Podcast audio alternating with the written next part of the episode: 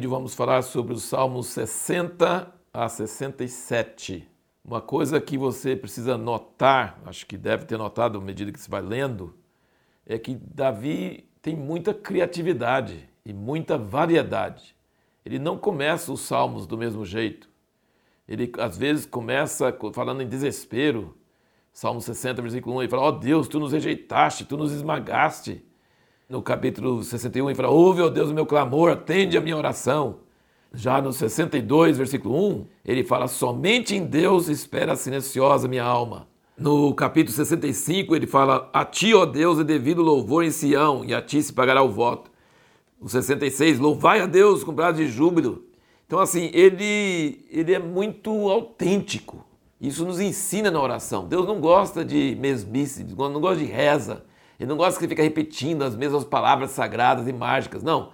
Ele quer que você seja autêntico. Está sentindo vontade de louvar? Começa louvando. Está sentindo desespero? Começa falando em desespero. Está é, tá sentindo contemplativo, pensando sobre alguma coisa, mesmo que seja sobre os ímpios. Davi, por exemplo, descreve os ímpios bem, fala exatamente, fala que são como cachorros que vêm à tarde e descreve tudo, às vezes descreve a natureza. Então, assim, a nossa pergunta é: o que é contemplação? Contemplação é meditar sobre qualquer coisa que seja, mesmo coisas ruins e coisas boas. Por exemplo, Davi contempla o desespero dele mesmo e fala que eu estou afogando, eu estou afundando e socorre, tem misericórdia de mim e tal.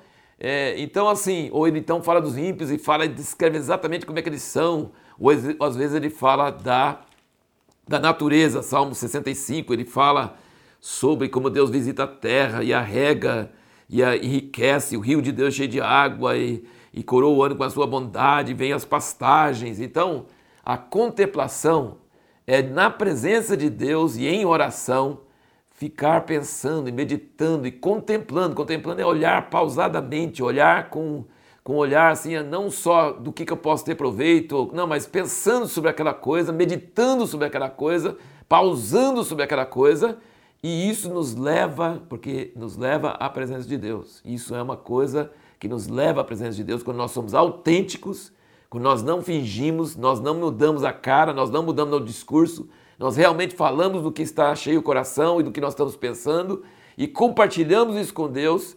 E aí você vai perceber que no meio dos salmos, aí Davi sempre intercala. Ele pode estar maior apuro, ele pode estar maior raiva dos ímpios, mas aí ele começa a contemplar a grandeza de Deus e a, e a majestade de Deus e como Deus é bom. E não mudou nada nas circunstâncias, mas ele vê que a grandeza de Deus afeta aquilo que ele acabou de contemplar. Isso é uma coisa maravilhosa. Tem um livro antigo, nem sei se existe ainda na publicação, que chama Louvor que Liberta. É um irmão que descobriu que no meio das maiores aflições, quando adorava a Deus e louvava a Deus, coisa incrível. Em vez de murmurar, em vez de reclamar, louvava, aí havia libertação. A cena mais clara disso é Paulo e Silas naquela cadeia lá em Filipos e, e cantando louvores, porque não dava para dormir mesmo, eles estavam com as costas todas açoitadas e os pés presos no tronco, mas eles adoraram a Deus e veio o terremoto e libertou eles e salvou a família do carcereiro. Louvor liberta. E Davi descobriu isso. Mesmo no meio de aflição e de problemas, o louvor liberta. Pensar em Deus, mesmo que você ainda está no apuro e tudo está ruim, mas você pensar na grandeza de Deus e contemplar sua, e a, não só a sua grandeza, e não só o seu poder, mas também o seu recede. Lembra desse livro que nós estamos indicando cada vez que falamos sobre os Salmos? Estamos falando sobre esse livro, Recede. Ele repete isso nesses Salmos. Recede a misericórdia duradoura, fiel, confiável de Deus. Aqui mostra que é o amor de aliança inabalável, constância, fidelidade, força, graça, misericórdia, bondade, beneficência. Tudo isso está contido nessa palavra que não tem só tem em hebraico, não tem em, em inglês nem em português. Só aqui nessas passagens que nós lemos hoje, anote comigo, 61, versículo 7. Ele permanecerá no trono diante de Deus para sempre, faze que a benignidade e a fidelidade o preservem. Essa benignidade é recede. Depois o 62, versículo 12. A ti também, Senhor, pertence a benignidade. Talvez na sua tradução seja uma palavra diferente, mas lembra disso. Quando tem essa palavra benignidade ou a palavra que tiver na sua tradução, A ti também, Senhor, pertence a benignidade, recede, pois retribuis a cada um segundo a sua obra. No 63, versículo 3, por conta a tua benignidade, às vezes algumas traduções falam, a tua misericórdia é melhor do que a vida, os meus lábios te louvarão.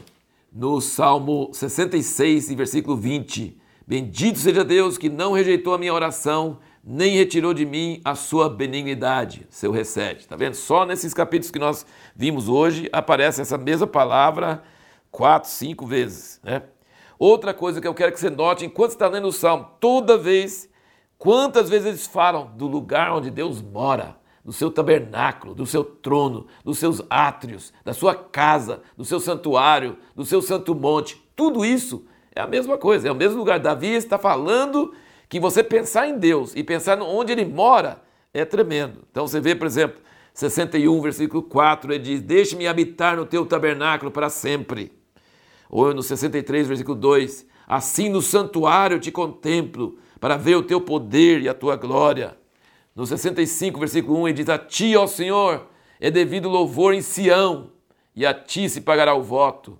No versículo 4 do mesmo Salmo 65, Bem-aventurado aquele a quem tu escolhes e fazes chegar a ti para habitar em teus átrios. Nós seremos satisfeitos com a bondade da tua casa e do teu santo templo. Três vezes ele fala com palavras diferentes do mesmo lugar onde Deus mora, onde Deus habita. Que coisa tremenda. 66, versículo 13, ele diz: Entrarei em tua casa com holocaustos, pagar-te-ei os meus votos. Uma outra coisa interessante notar é que é um, é um tema dos Salmos, muito dos Salmos, no, no capítulo 60, versículo 11, ele diz: Dá-nos auxílio contra o adversário pois vão é o socorro da parte do homem. Então, você pode notar em muitos lugares, ele fala: Tu és minha rocha forte, tu és meu, minha única esperança está em ti, eu dependo de ti, o Senhor é minha força, o Senhor é minha rocha. Então, Davi sabia que é em vão a força do homem e Deus é a nossa força. Esse é o grande tema dos Salmos, coisa maravilhosa. E no capítulo 66, no versículo 7, ele diz sobre Deus: Ele governa eternamente pelo seu poder, os seus olhos estão sobre as nações. Não se exaltem os rebeldes. Bendizei povos ao nosso Deus e fazei ouvir a voz do seu louvor. Veja que Davi, na época dele, devia preocupar só com Israel, mas ele sabia que o Deus de Israel é o Deus das nações, de todas as nações, de todos os povos. Irmãos, veja como é impressionante sentir que Davi entendia a graça de Deus na época da lei do Velho Testamento, ele entendia a bondade de Deus e ele entendia que Deus amava as nações, os povos, e Deus ia alcançar as nações e os povos. Ele estava muito adiante da sua época. Ele entendia coisas que só depois ficaram públicos no Novo Testamento, coisa maravilhosa. Deus não tem apenas amor por Israel, mas Deus ama as nações. No Salmo 67, no versículo 3: Louvem-te, ó Deus, os povos, louvem-te os povos todos, alegrem-se e regozijam-se as nações, pois julga os povos com equidade e guia as nações sobre a terra. Louvem-te, ó Deus, os povos, louvem-te os povos todos. Então, Davi tinha revelação que o Deus de Israel também é o Deus das nações. Isso é muito precioso entender isso. E a pergunta que nós vamos procurar responder no próximo vídeo é: por que encontramos muitas profecias nos Salmos? Porque os Salmos são cânticos de adoração e são orações e súplicas. Mas por que, a gente encontra muitas profecias nos Salmos?